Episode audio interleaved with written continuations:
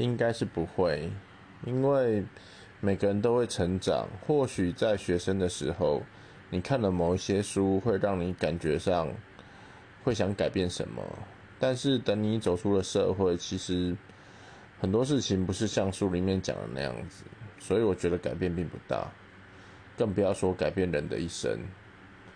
与其说你要看励志的书，不如说你遇见一个让你觉得，哎，这个人很特别，或者是说，呃，他讲了什么话，或是帮助了你，让你改变一生的想法。